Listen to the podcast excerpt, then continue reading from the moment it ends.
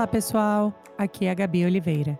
Eu sou professora, antropóloga, mãe de dois e moro aqui nos Estados Unidos. E esse é meu podcast Uma Estrangeira. Hoje no episódio eu converso com Edu Lira. Ele é fundador e CEO da Gerando Falcões. Com certeza vocês conhecem, gente. A Gerando Falcões trabalha em mais de 700 favelas no Brasil. Eles têm também a Falcons University, tem bazar, tem projetos específicos na favela. Tem a Favela 3D, que é um projeto super interessante também.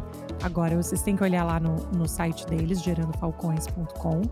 E a minha conversa com ele, além de ser super inspiradora, né, assim, em termos do que pode acontecer aí para o futuro do Brasil, que já está acontecendo, também foi uma lição em propósito, né? Eu acho que uma coisa que a gente, eu falo a gente, mas pode ser só eu, hein, pessoal. Mas uma coisa que a gente pensa muito hoje em dia, né, e com a pandemia e com tudo isso, é qual é o nosso propósito? Que que, para que, que a gente veio ao mundo? O que, que a gente faz aqui? E o, e o Edu deu uma lição nisso, então eu vou guardar para sempre aí a nossa conversa. Espero que vocês gostem, pessoal. Agora fiquem aí com a minha conversa com Edu Lira. Obrigada!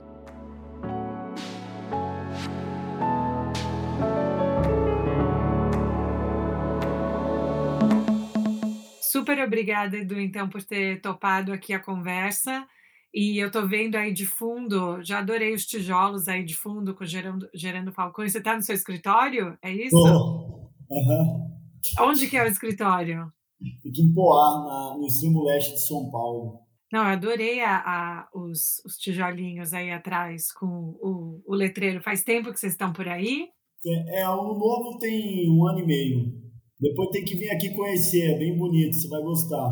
Olha, eu tenho mil perguntas da sua trajetória, mas antes, só de super curiosidade, eu vi que você esteve em Nova York por quatro meses, né? Uhum. E aí eu também vi que você estava falando, porque eu estou aqui em Boston, você também estava falando que você ia vir para Boston também alguma hora. Qual que é esse plano? Já quero me envolver. Gabi, eu fui para Nova York para montar um escritório internacional da Gerando Falcões a gente começou a internacionalizar, então, a Girando Falcões, nosso combate à pobreza, uma mensagem de que a pobreza em qualquer lugar é uma ameaça para a estabilidade global em qualquer lugar. A gente teve bastante sucesso, mobilizamos mais de 5 milhões de reais aí, um jantar em Nova York, um jantar em Miami, e temos desejo de ir para Boston também. É, eu já tive aí, inclusive, dois meses da minha vida Fiz um, cur, um curso de liderança em Harvard e fiquei um tempinho estudando inglês. Eu amo essa cidade, uma das minhas Sério? cidades preferidas no mundo. Calma, quando que foi? Qual foi o ano que você morou aqui, então, os dois meses? Ah, deve ter uns três a quatro anos. Tá, antes da pandemia, né? Tudo antes na vida antes da pandemia. Mas eu, e você morou ali em Cambridge, ali pertinho do campus? Onde Foi que você em morou? Cambridge, bem pertinho do campus. Que legal! Ai, que legal. Então, eu moro aqui faz cinco anos. Eu morava em Nova York. Antes morei dez anos em Nova York e cinco anos aqui. Eu sinto uma diferença muito grande entre Boston e Nova York. Tem coisas boas e não tão boas. Mas qual foi a sua, a sua sensação de ter ficado dois meses por aqui, quatro meses em Nova York? Morou em mais algum lugar dos Estados Unidos para comparar ou não? São esses dois? Não, só esses dois. Ah, eu conheci Atlanta também nos Estados Unidos. Tá, e qual que é a sua comparação, assim? O que, que você acha? Dá para morar? Olha, para morar, para morar, eu acho que Boston é muito melhor. Sim. Porque Nova York é muito agitado, né? Então Nova York é bom para business, para trabalhar e etc. Mas tá todo mundo correndo muito o tempo inteiro, assim. Aquela cidade agitadíssima, é, as pessoas têm um pouquinho menos de tempo para conversar, sobre as peculiaridades da vida e estão bastante focada assim no, no business, né? Intensa, mas encantadora também, incrível, tem muita coisa para fazer o tempo inteiro. Eu morei três meses em Nova York. A minha família, morei um mês e meio sozinho, depois um mês e meio com minha família. Minha esposa Maiara, minhas duas filhas, Lara e Luísa. E minha mãe também foi no finalzinho. Uau. Então foi incrível. Agora, Boston é um lugar especial no mundo, assim, né? Árvores, o ar do conhecimento, estudantes, várias universidades, né? Além de Harvard, o MIT, o Babson College, né? Entre outros. Então, é um lugar muito especial, assim, que marcou muito minha vida. a, a Boston. Eu, para morar, escolheria Boston. Tá. Igual você, você escolheu Boston né? Não, mas é, eu morei 10 anos em Nova York, mas eu tenho dois filhos pequenos e, e eu sinto isso que você está falando, né? Que eu tinha que fazer planos de um mês de antecedência para ver as pessoas em Nova York. E aqui é muito mais espontâneo. Mas, ao mesmo tempo, eu acho que Nova York tem paralelos com São Paulo. Mas, para quem é. é de São Paulo, crescer em São Paulo, a gente entende um pouco né, isso. Mas onde que você cresceu, então? Assim, você cresceu ah, perto de onde você trabalha ou qual que é o, a distância de onde você cresceu versus onde você trabalha? Tá, eu cresci a talvez 30 minutos de onde eu vivo hoje. Eu cresci em Guarulhos, parte da minha infância em Guarulhos. Ah, eu nasci, eu morava numa favela, num barraquinho no Jardim Cumbica, uma favela grande, inclusive, por sinal, a época sem escola, creche, sem saneamento básico. Ah, então, minha, minha primeira infância foi num lugar bem atípico, assim, do ponto de vista de falta de infraestrutura, e daí eu tive que aprender. Isso é curioso, né? Eu, te, eu, eu aprendi por outras formas, que eu acho que tem várias formas de aprender, de se educar, eu, fui. Esse, esse território também educa. Deixa eu te contar uma coisa, para exemplificar o que eu estou falando. Eu tive a chance, quando o Yuval Harari, aquele escritor, veio para o Brasil, uhum. fui convidado para almoçar com ele junto com alguns outros CEOs de empresas. E eu perguntei para o Yuval o que, que a gente, com essa mudança toda de tecnologia que está tendo no mundo, o que, que eu deveria ensinar para os jovens de periferia e favela para eles não perderem a chance de se inserirem no mercado, não se tornarem desnecessários ou obsoletos. A resposta dele foi muito curiosa, que ele falou, Edu, eu tenho o que te dizer que vai funcionar realmente, porque a gente pode ensinar um jovem a, programa, a pilotar drone, amanhã um software pilote o drone sozinho. E aí ele vai ter que se reinventar tudo novamente. O mais importante é duas coisas. Primeiro, um estoque grande emocional. Para quando você ter que reaprender tudo, você ter um estoque emocional e capacidade de gerenciar isso internamente. A segunda é que esse lugar que você cresceu e esses jovens cresceram, ele também ensina muitas coisas para as pessoas sobre sobrevivência, sobreviver na guerra, é muito, é fazer muito com pouco, ah, ah, os códigos locais, os relacionamentos, etc. E ele falou: isso são skills, são habilidades. Se você contar para esses jovens que isso é uma habilidade que alguém pode pagar por ela, pode ser que eles reinterpretem ou vejam essa competência que esse lugar, esse território gerou neles de uma outra forma. Então, isso foi definidor até para mim. De hum. quando eu olho para trás, eu vejo que tudo que eu vivi foi também uma forma, uma escola da vida, uma escola que estava me preparando para liderar Gerando Falcões hoje.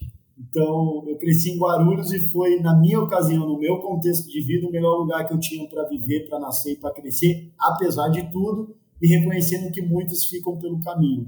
É isso é super interessante que, que você falou, até pela por tudo que você faz com a educação, né? Tem tantas iniciativas com a educação na Gerando Falcões que você fala e tem várias oportunidades de educação formal, mas você está falando dessa parte da educação, a gente não dá atenção, né, suficiente. A gente não fala disso como educação. A educação fica quase que num, num aspecto assim meio inatingível ou custoso, caro, longe. E como que você vê essa parte? Então, se você olhar para a sua história, quais foram momentos que você acha que você teve esse tanque? Qual foi a expressão que ele usou? É, emocional, ter essa reserva emocional. Quais foram os momentos que você falou, nossa, eu tive que repor o meu estoque emocional ou teve uma baixa muito grande no meu estoque emocional? Quando você olha para trás, o que, que você consegue ver? Não só a, claro que a dor e o desafio, eles te forçam a você.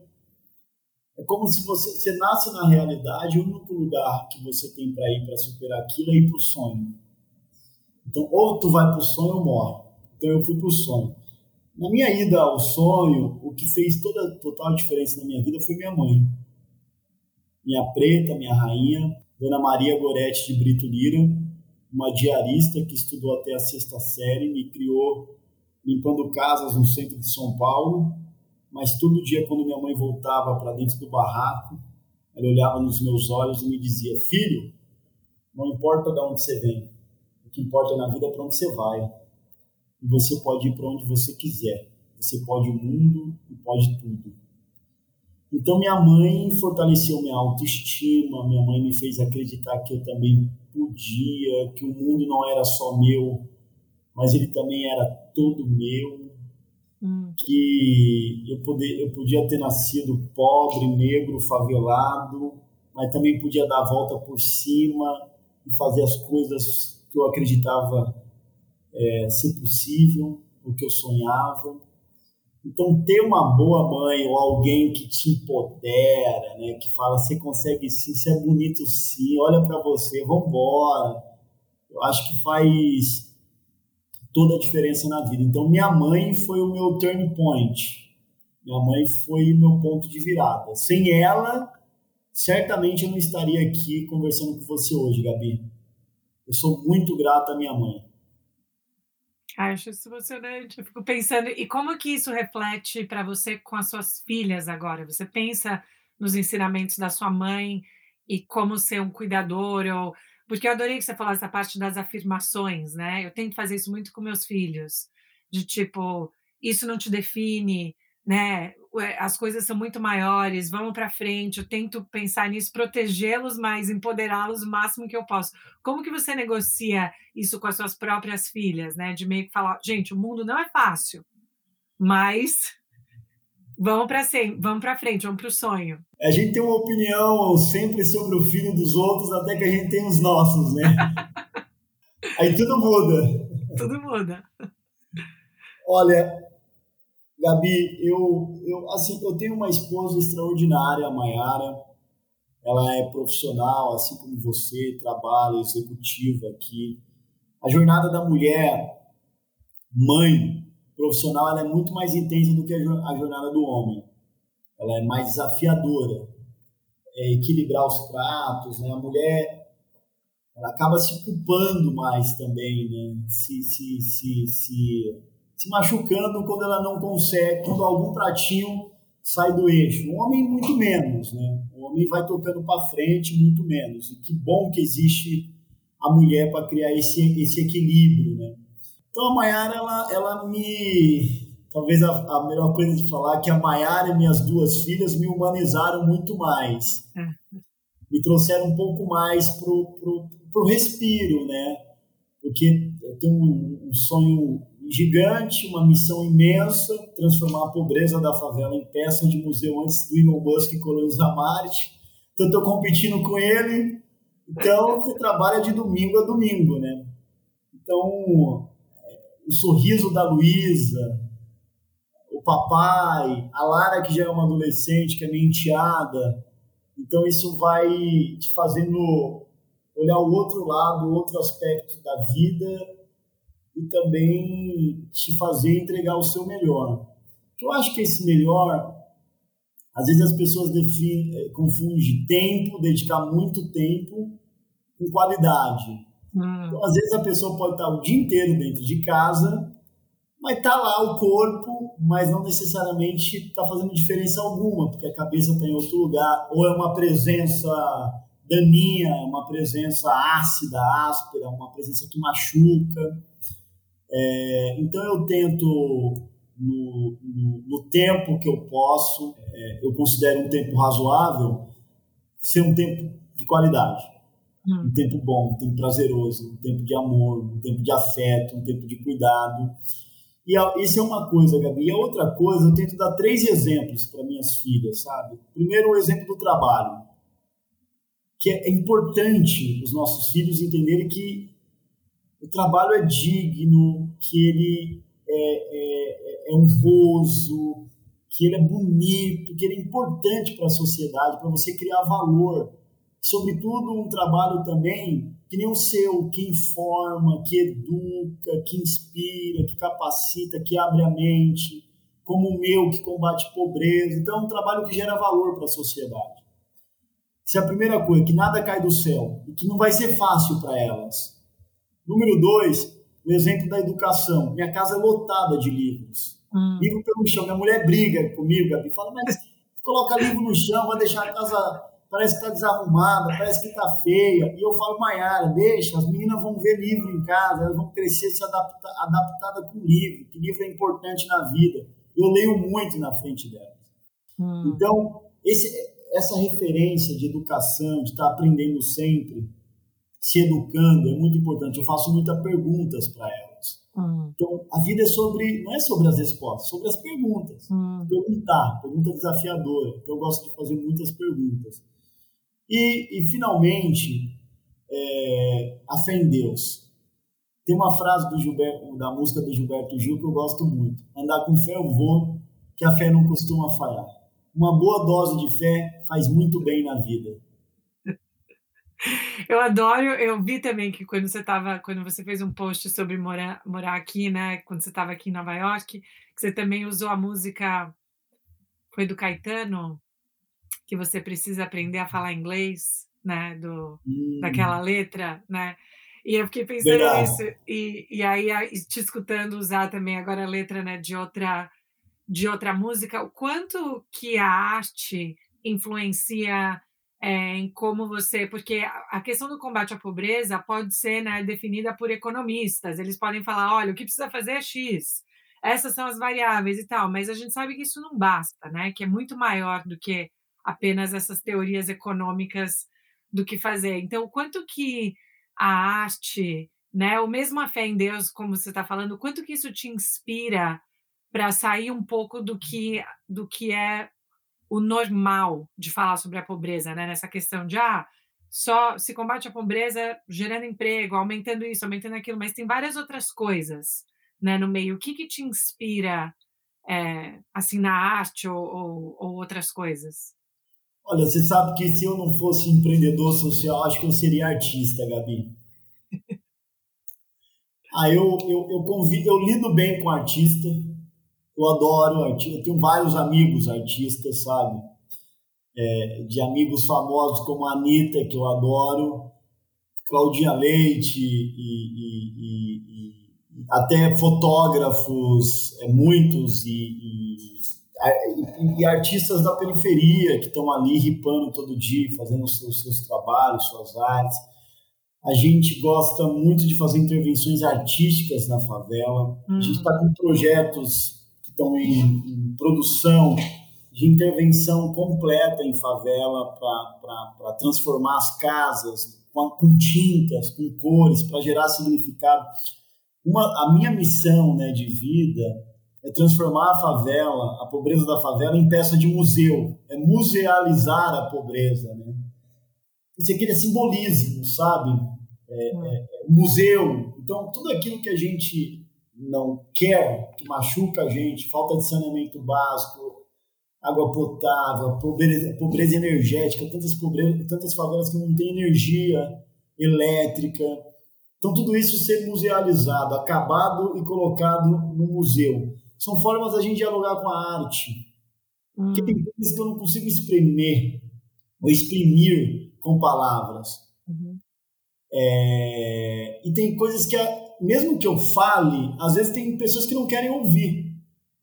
Talvez ela não queira ouvir eu, mas se a arte falar, através do hip hop, ou através do funk, através do pop, ou através de um quadro, ou através de uma fotografia, talvez ela vai entender muito mais ela vai ser tocada. Então, eu acho muito que toda essa história da pandemia, Gabi, ela quer trazer novas reflexões, uma nova reflexão na sociedade. E, e, e o mundo está tentando se encontrar, sabe? As pessoas, tanta gente mudou de emprego, tanta gente foi morar no meio do mato, saiu da cidade foi para o campo, tanta gente é, é, saíram também muitas pessoas de casamentos agressivos, que construíram sua liberdade. E eu acho que a arte ela é uma forma de fazer as pessoas refletirem e ter uma nova, um novo encaminhamento para a vida. Tem uma frase que eu ouvi em Medellín que eu gostei muito, que favelas onde não tem arte e entretenimento, Favelas onde não tem arte e cultura, o crime vira o principal entretenimento. Hum. Então a arte e a cultura, ela é um projeto, ela precisa ser um projeto de educação do país. Hum.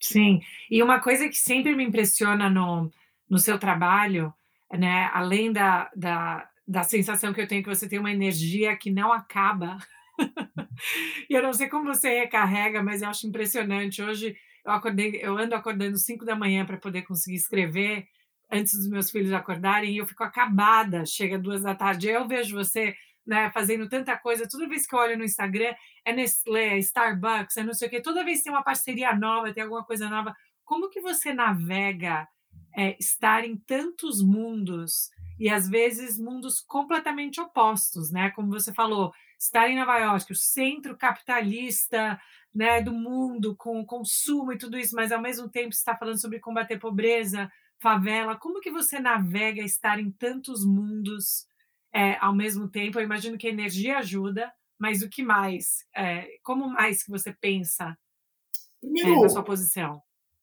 Legal, Gabi. Que bom que você está acordando cedo e, e, daqui a pouco o corpo acostuma mais. E escrever Tô torcendo. É Torce por mim, mas está difícil. O, o, bom de escrever, Gabi, é que quando você escreve, você aprende mais.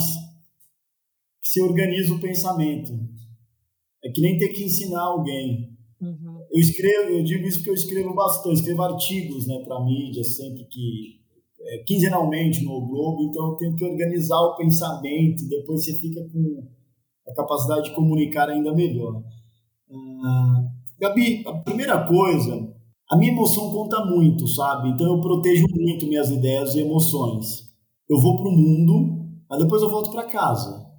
Quando eu vou para o mundo, eu posso possa ser que eu me encontre com alguém da elite brasileira no mundo, a elite americana.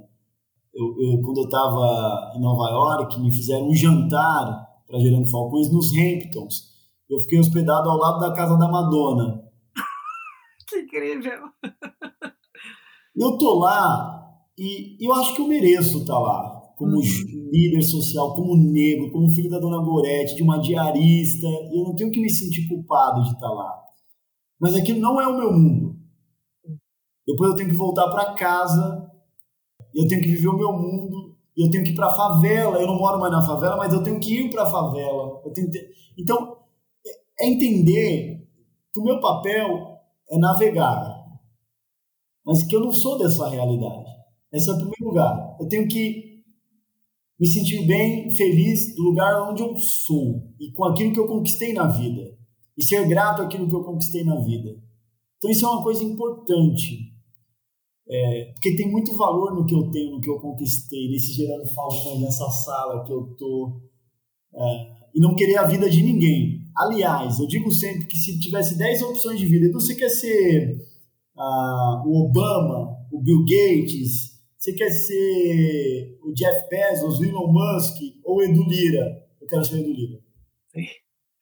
Não, eu não quero nenhuma outra vida para mim. Essa é a vida que eu quero. Eu sou muito feliz com a mulher que eu tenho, a, a, a, com o lugar onde eu moro, com as filhas que eu tenho, com o salário que eu tenho, com a vida que eu tenho, com a atividade social que eu levo. Eu, sou, eu amo isso. Perfeito. Isso é prosperidade. Hum.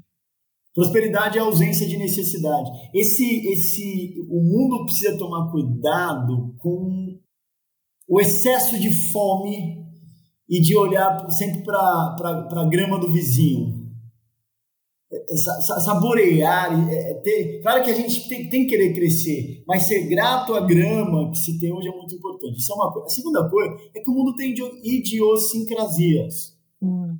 Então, eu sei que a elite não é perfeita, aliás, não é nem um pouco. E também a favela não é perfeita. Então, quando eu estou na favela, eu vejo problemas, eu vejo. E quando eu estou na elite, eu vejo muita pobreza também na riqueza.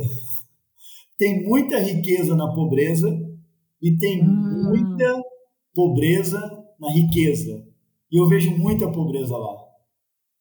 E é a vida como ela é, é a sociedade. E quando eu estou lá, eu tento evoluí-la ajudá-la, desenvolvê-la e aprender com ela também. E mesmo assim, quando eu estou na favela.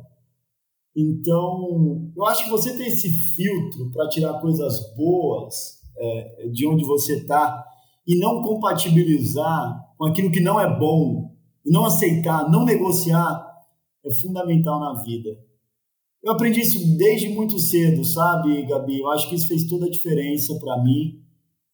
E saber qual que é o meu lugar, qual que é a minha voz e qual que é a minha identidade. Isso serve para todo mundo, porque senão as pessoas vão ficar vendo esse negócio de Instagram, hum. um influencer que posta uma foto num carro que não é dele, na casa que não é dele, em tudo que não é dele ou em tudo que não é dela, e a outra menina está lá vendo numa casa que não é igual, que não tem aquele carro, que não tem aquele, aquele Photoshop, que não tem tudo aquilo, fica ali sofrendo. Mas às vezes a vida da pessoa que tirou a outra foto está muito pior. Hum. Então é, é, uma pessoa machucada de um, outro, de um lado com a outra pessoa também, e no final com pessoas que não, não encontraram sua identidade. Hum. Então encontrar sua identidade na vida é libertador. E não se comparar a ninguém. Isso é muito. Isso é prosperidade. É uma definição muito, muito melhor, né? Essa definição que você oferece aí de prosperidade. Eu vou incorporar esse pensamento também. E como que você faz com, com questões que aí chega na política, né? Então, por exemplo, é, eu estava entrevistando é, eu já entrevistei alguns políticos por aqui e eu perguntei: vocês negociam com qualquer lado se o lance for vamos resolver um problema? Né? E, e aí eu, isso me interessa muito, como que as pessoas, sem se perder, como você falou, sem fazer coisas que rompem com seus valores, né, que você não concorda, mas ao mesmo tempo, ao mesmo tempo pensando, não, eu quero resolver esse problema. O meu projeto aqui é, é fazer o negócio, não é ficar pensando se a pessoa é do partido X, Z, se ela é rica, se ela é isso, aquilo. Qual que é a sua visão nessa questão de fazer alianças para resolver problemas? Tem uma frase que eu gosto que palavra, Edu, qual que é o seu lado, né? Eu falo favelado.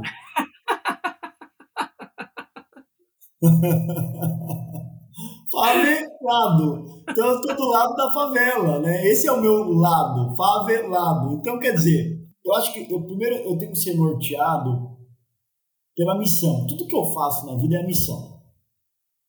Então eu tenho oportunidades também, é, é, como todo mundo, de fazer coisas incoerentes. Qual é a minha regra de julgamento? Eu estou sendo fiel à missão, fazendo isso ou não? Então a minha missão é transformar a pobreza da favela em museu antes de Marte ser colonizado. É isso. O convite que eu digo sim ou não precisa dialogar com essa missão. Hum. A pessoa, que, por exemplo, vou dar um exemplo. Estar aqui com a Gabi contribui na minha missão? Contribui. Mas por quê, Edu? Porque ela tem um, você tem um público que eu estou tendo a oportunidade de falar sobre os meus programas, a Gerando Falcões, sobre nossa missão, sobre o que a gente faz, também tendo a oportunidade de falar do Edu Lira, pessoa, humanizar esse processo de ser empreendedor social, que não é um ET, não é um, é um ser humano como todo mundo, de aproximar as pessoas, alguém eventualmente quando acabar vai dar um Google, vai procurar Gerando Falcões, vai se conectar com a nossa casa. Então isso dialoga. Então eu digo sim. Hum. Então, é, é, é, esse é o meu parâmetro, esse é o meu Waze, esse é o meu GPS, esse é o meu mapa, sabe? É, eu tenho que estar naquela reunião e naquela reunião com aquele é, é, político que está naquele cargo nesse momento, vai contribuir em que no combate à pobreza ou na transformação daquela favela? É só para ele tirar uma foto, tirar algum valor é, é, da minha imagem? É, se for isso, não vou. Hum. Não. Tem um projeto para ser construído, tem uma política pública para ser influenciada, tem um recurso para ser alocado no dia a dia da população pobre de favela. Bora. Então, esse é o pragmatismo da decisão. Que eu acho que no fim tem que ser a decisão de todo cidadão brasileiro. A gente tem que sentar na mesa para brigar menos, para conversar mais, para produzir alternativas no Brasil. Gabi, o número de favelas dobrou na última década. Eram 7 mil, pulou para mais de 14 mil favelas. Mais de 20 milhões de pessoas estão em segurança alimentar no Brasil a gente corre um risco seríssimo do ponto de vista ambiental e social. É uma encruzilhada. Portanto, a gente é possivelmente a última geração na Terra que tem a chance de alterar o futuro. Se a nossa geração não fizer isso, a gente pode possivelmente sentenciar a, a, as próximas gerações por conta da desigualdade que é extrema e por conta das questões ambientais. Então a gente precisa fazer algo relevante. E essa é a convocação que toda a sociedade precisa se engajar. Claro que algumas pessoas podem influenciar políticas públicas. Claro que algumas pessoas podem doar milhões. Mas as mudanças não ocorrem só de Edu Liras. As mudanças ocorrem de pessoas, ou de Jorge Paulo Lemos, que tem condições de assinar um cheque de milhões. As mudanças hoje ocorrem fundamentalmente de ecossistemas, de uhum. comunidades que se juntam em torno de causas. Um doa o seu tempo, outro doa 20 reais, outro doa 30 reais por mês. E esse volume de muitos fazendo aquilo que é possível para eles se torna uma grande revolução social. E quando você vê, como você explicou agora, né, a quantidade de favelas aumentou muito, as pessoas vivendo em insegurança alimentar e vocês fazendo todo esse trabalho na Gerando Falcões que tem um monte de braços, né? O que eu acho incrível do que vocês fazem é porque a instituição é tão forte hoje em dia né? Que vocês podem, se tem alguma coisa acontecendo em Petrópolis, dá para dá para ajudar. Se tem alguma coisa acontecendo no sul da Bahia, dá para fazer coisa lá, porque a instituição é muito forte nesse sentido. Então, como que vocês medem o impacto que vocês fazem é, em comparação com esses outros mensuráveis aí, que não são mensuráveis bons, né? São indicadores ruins no geral, mas eu imagino que o impacto de vocês é alto quando vocês medem. Então, como que vocês medem? Gabi, a Gerando Falcões está presente, é um ecossistema de desenvolvimento social presente em mais de 1.700 favelas do Brasil. A gente trabalha em rede com centenas de ONGs, entregando serviços de educação, de desenvolvimento econômico e de cidadania para moradores de favelas. E muitos dos nossos programas, eles Recentemente é legal você perguntar isso. Recentemente a gente fez uma avaliação de impacto com o IDES, que é uma organização especializada nisso, e a gente saiu com um dado poderosíssimo do nosso trabalho, do nosso impacto. Que a cada um real investido na Gerando Falcões, a gente transforma ele em 3,50 para a sociedade. Ou seja, se a gente fosse uma empresa listada na Bolsa de Valores, a gente teria uma das maiores ações do mercado. O que, que isso significa? Significa que a gente está transformando a sociedade através da nossa agenda de criação de oportunidades. E além disso, Gabi, a gente tem um projeto na Gerando Falcões que nós criamos, chamado Favela 3D.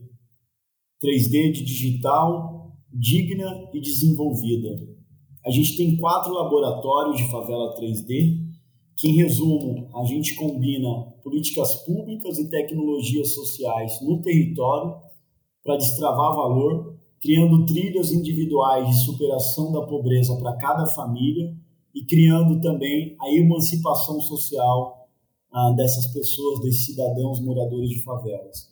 O que a gente quer com esse projeto, dentro de dois, três anos, é ter uma tecnologia viável e escalável para replicar nas favelas do Brasil e superar a pobreza. O número de favelas cresce muito, a pobreza cresce muito, o desemprego em favelas é muito maior do que o desemprego fora da favela. A fome na favela é muito maior também do que a fome fora da favela. Então precisamos ter algo ousado, algo grande, um sonho maior. E Medellín já deu prova de que é possível. Só uma informação, Gabi: Medellín, na Colômbia, já foi a cidade mais violenta do planeta cartel de Cali, cartel de Medellín, Pablo Escobar, toque de recolher às 18 horas, e eles baixaram, reduziram poderosíssimamente a taxa de homicídio na cidade. Medellín ganhou recentemente como a cidade mais inovadora do mundo, à frente até de Tel Aviv, em Israel. Uhum. Como? A partir de um acordo social envolvendo comunidade, governo, iniciativa privada, pactos cidadãos, políticas, políticas públicas de longo prazo, muito investimento, entregando o melhor para quem é pobre. Eu fui na Comuna 13, aliás, em várias comunas, eles chamam de comunas lá, eu vi é, teleférico na favela, escada rolante na favela, Casa da Justiça, gás encanado, é, políticas públicas das mais diversas. chegando na porta da casa do cidadão, ou seja, os mais pobres ah, de Medellín são menos pobres do que os, os demais pobres da América Latina. Hum. Então é possível. Essa é a mensagem. É possível. É, nossa, isso é, isso é incrível. Teleférico, gente. Eu acho que eu não vejo um teleférico há muito tempo aqui. E era por causa da questão geográfica, porque uhum. montanhosa. Uhum. Tem a ver isso? É, são morros, né? Uma região montanhosa. Medellín é um vale, né? Então, a mobilidade nas comunas, por serem íngremes, ela é muito difícil. E aí, na linha de entregar o melhor para quem é pobre, uma solução ali entendida foi, a, foi o teleférico, que no Brasil, aqui no Rio, nós temos, mas está desligado. Hum. É? Então, é um paralelo interessante para ser feito. Precisa ter muita vontade, precisa ter uma sociedade engajada. Toda mudança de um país, toda mudança de uma cidade, ela ocorre primeiro na mudança de uma sociedade. As pessoas mudam para uma cidade mudar. As pessoas mudam para um país mudar. Se as pessoas não mudarem, um país não muda. Então é a cultura, é a cabeça, é o engajamento, é o comprometimento de cada cidadão. Acho que a gente não precisa de uma classe média alta no país que olhe para a desigualdade e se sinta culpada. Culpa gera inação. A gente precisa de uma classe média, uma classe alta brasileira que tenha responsabilidade hum. em construir oportunidades. É muito diferente culpa e responsabilidade. Culpa joga no lixo, responsabilidade é um ativo. Pessoas responsáveis, é, cidades responsáveis, empresas responsáveis, sociedades responsáveis criar oportunidades iguais. A gente valoriza muito, Gabi, quem largou dos 5 e chegou no 10 e, e, subvaloriza quem largou do zero ah, e está no 5, no 6 e com um empurrãozinho chega no 10. A hum. gente, as oportunidades ficam muito em quem largou do 5, mas a gente tem que fazer com que as, as oportunidades cheguem para quem está largando do zero. Isso vai equalizar a sociedade, sabe? Então, um mundo melhor para os mais pobres vai ser, como consequência, um mundo melhor para todo mundo. Vai ser uma sociedade melhor para todo mundo. Então, acho que é esse, é o, esse deve ser o esforço coletivo do Brasil, é transformar um fracasso social num desafio coletivo para fazer o Brasil virar de página. E o que, que você gostaria de ver, assim, se você pudesse, quais, quais seriam as prioridades né, para a pobreza e para o museu, em termos de, de, se você pudesse falar, olha, governo, foquem nessas políticas é iniciativa privada, foquem nessas políticas, elas seriam as mesmas e a gente teria que colocar todo o nosso gás em coisas um pouco parecidas para fazer essa virada? Ou você acha que cada pedaço vai ter que focar em uma dimensão diferente para poder fazer esse empurrão? Primeiro, obrigado, Gabi, pela pergunta. Primeiro, uma decisão estratégica de colocar o pobre no centro das nossas decisões. O que, que é igual? Qual é a diferença de igualdade para equidade, Gabi? Suponhamos que a gente tem cinco crianças e dez biscoitos para dividir entre elas. Na igualdade, você dá dois biscoitos para cada criança. Igualdade. Equidade é diferente. Equidade você dá três biscoitos para as crianças que têm mais fome. Então é isso que a gente tem que aplicar no Brasil. O orçamento público, a maior parte do orçamento público tem que ir para as regiões mais pobres. É onde as pessoas mais precisam. Hoje no Brasil é o inverso. O melhor da política pública fica nas partes mais ricas e o pior chega quando chega chega para os pobres. Isso é uma incoerência. Então a gente tem que redefinir a nossa capacidade de decidir o investimento público, colocar o pobre no centro e fazer com que o melhor chegue nele. Isso é uma primeira coisa. Uma segunda é colocar o pobre como construtor das soluções também. Por exemplo, Ninguém entende mais da favela do que o favelado. Mas ele nunca é ouvido e consultado se aquilo pode realmente fazer a diferença na vida dele, se é aquilo que ele quer. As decisões foram sempre tomadas por um grupo de pessoas e não tomaram bem. A gente precisa delegar as decisões para os mais pobres e falar: decide com a gente. Eu acho que a mudança pode ser muito a partir daí. E a partir disso, as pessoas vão sentir muito mais orgulho daquela política pública, vai defender ela, vai se sentir parte, vai cuidar, vai fazer a defesa civil. Na favela 3D, todo, todas as tecnologias que a gente cria é com a favela e não para a favela. mas com a favela. É uma mudança de baixo para cima, de dentro para fora. Uh, e, finalmente, longo prazo. Precisamos resolver problemas urgentes agora, mas tem uma cabeça de longo prazo. Ter uma cabeça de longo prazo é investir na primeira infância. Nas crianças, criar oportunidades iguais. Imagina o quanto de Albert Einstein estão passando fome nas favelas brasileiras. Imagina quanto de superdotados existem nas favelas brasileiras. Se a gente não descobre esses superdotados, eles vão viver, eles vão virar Fernandinho Benamar, Marcola, porque são pessoas com potencial extraordinário, uhum. são líderes. Então a gente precisa apostar em gente, um grande investimento em pessoas, porque a saída para o Brasil ser grande no mundo é investir na sua gente. O Brasil desperdiça muito talento de gente, muita oportunidade de pessoas. E, quais, e quais eu sei que a gente está é, quase no horário, então eu quero ficar de olho aqui, mas é, quais são momentos durante a sua trajetória na Gerando Falcões que te marcaram em termos de você pensar, poxa, eu vi aqui real o que essa ação fez, ou eu vi, eu imagino que tem muitos, mas assim, especialmente no começo da sua trajetória, tiveram momentos que é, que para você foram muito importantes em termos de entender qual era a sua missão e a missão da organização? Perfeito. A gente tem muitas histórias, Gabi, mas o que está mais me tocando profundamente nesse momento, acho que são duas coisas, tá? Uma, a gente tem dentro da Gerando Falcões a Falcons University, que forma líderes, encontra outros edus pelo Brasil e a gente capacita essas lideranças para eles fazerem um enfrentamento à pobreza nas suas favelas. Nós estamos deixando um legado, Gabi, de centenas e em breve milhares de lideranças altamente capacitadas e treinadas para reduzir desigualdade no Brasil. Isso me toca profundamente.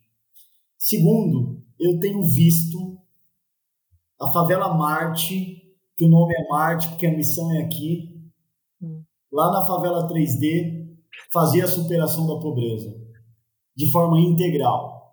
Isso tem me emocionado poderosíssimamente. A pobreza é como se fosse uma bomba relógio, que ela pode explodir a qualquer momento. O que a gente precisa fazer? A gente precisa desarmar essa bomba relógio, desarmar dispositivos. Para você desarmar uma bomba relógio, você precisa ter três coisas em especial. Primeiro, conhecimento técnico. Senão você corta o fio errado e explode. Segundo, ternura, delicadeza. Porque você tem que pegar essa, essa, essa, essa bomba relógio com ternura e não pode ser atabalhoado, senão você explode tudo. E por último, coragem. Porque você está lidando com um dispositivo que tem um potencial de explodir e acabar com tudo. Na Favela Marte, a gente está desarmando dispositivos em escala e vencendo a pobreza. A pobreza não pode derrotar a gente. A gente tem que derrotar a pobreza. Mas a sociedade deixou de acreditar que isso é possível.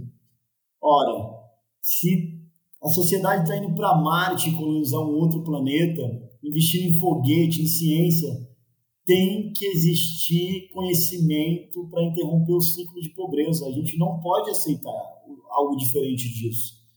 Então, isso tem me emocionado muito, Gabi, liderar um time que está prototipando essa solução para o Brasil, para em algum momento a gente fazer um master plan das favelas e replicar isso em escala.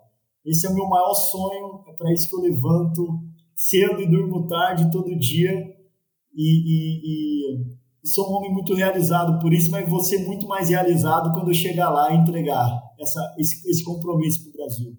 E o que, que a gente pode esperar para o futuro em termos de outros projetos? Então, seria essa questão da escala, né, da, do modelo aí da, da favela Marte.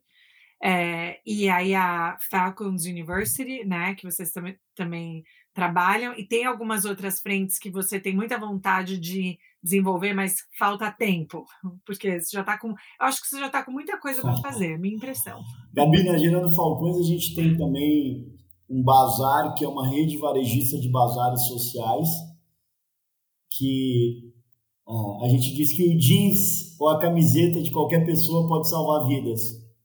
Então as pessoas doam roupas, doam itens estão parados em casa. A gente busca na casa das pessoas, especialmente em São Paulo, traz para o nosso CD, processa, precifica e vende, e todo o dinheiro a gente reinveste no combate à pobreza na favela. A gente está fazendo um negócio grande de milhões de reais e mobilizando muito dinheiro para investir totalmente no enfrentamento à pobreza. A gente quer fazer isso ser grande. Para ser grande, a gente precisa de muita doação de itens e precisa de muitos brasileiros engajados nisso. Mas eu acredito que esse negócio tem um potencial de produzir muito caixa para a gente investir muito é, em pessoas e fazer o combate à pobreza. Essa é uma das coisas que eu quero olhar para trás e ver que a gente ficou, sei lá, tão grande quanto a Magazine Luiza, do social. E para as pessoas doarem isso, elas podem, porque uma, da, uma das coisas legais do site de vocês é que você entra no site já aparece um negocinho assim do lado direito, embaixo, fala, né, como posso ajudar, ou alguma coisa assim, você já pode conversar com com o chat ali, eu achei super legal. Mas como que se as pessoas quiserem doar ou a roupa, outras coisas, o que, que elas precisam fazer? Obrigado, Gabi. As pessoas podem entrar no gerandofalcões.com, dá para elas doarem roupas, como a gente disse aqui, dá também para elas doarem recurso. Ah, tem pessoas que fazem assinatura mensal para doar 20 reais, 30 reais, 50 reais. Ah, temos mais de 3 mil doadores, ah, que faz toda a diferença para a gente. Então, eu convido todo mundo a se engajar nisso. Pode ser voluntário também, a se inscrever no nosso processo seletivo para voluntariar, é, sendo mentores de jovens que têm formação profissional, sendo mentores de líderes ou alguém está ouvindo a gente que tem uma empresa, que é executivo numa companhia, também dá para engajar a sua empresa aqui com a gente, seja através de projetos de leis de incentivo, seja pela área de marketing, seja criando produtos sociais, como a gente acabou de fazer com a Nestlé. Ou seja, tem jeito para a gente trabalhar em conjunto e vencer a pobreza.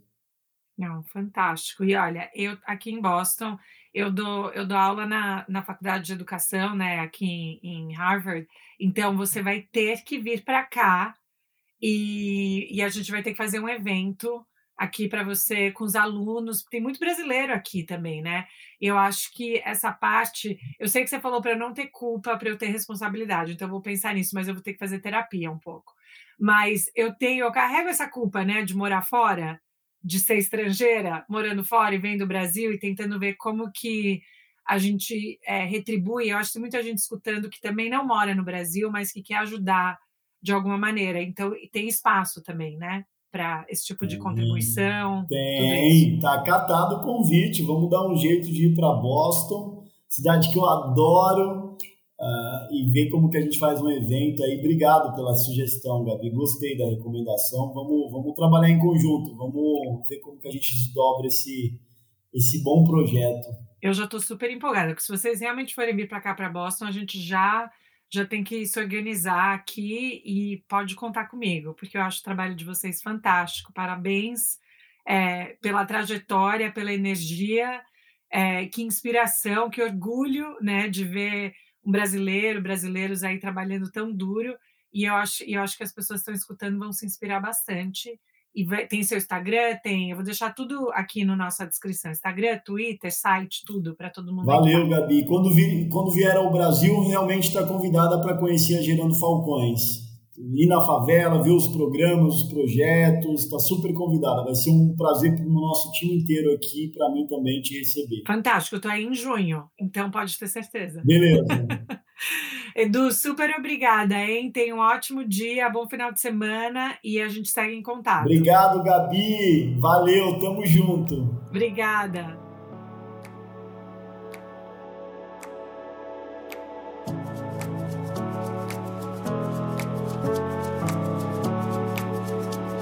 E aí, pessoal? Gostaram? Demais, né? A gente vai deixar todos os links aí de tudo que a gente conversou é, na nossa descrição do episódio para quem quiser conhecer melhor o projeto, se envolver. Eu mal posso esperar para conhecê-lo pessoalmente quando eu for ao Brasil. Quero conhecer o projeto, quero dar um jeito de ajudar de alguma maneira, porque é totalmente diferente quando você realmente conversa com a pessoa que está por trás de uma ação tão importante como o Edu. Também foi muito legal saber um pouco mais da história dele, é, com a família. Então, do fato dele ter morado aqui nos Estados Unidos também. Então, foi muito, muito boa a nossa conversa. Fico para sempre grata. Como sempre, vão lá no nosso Instagram, Estrangeira Podcast, ou mandem um e-mail para gente no estrangeirapodcast.gmail.com. Fiquem bem, pessoal. Boa semana. Um beijo.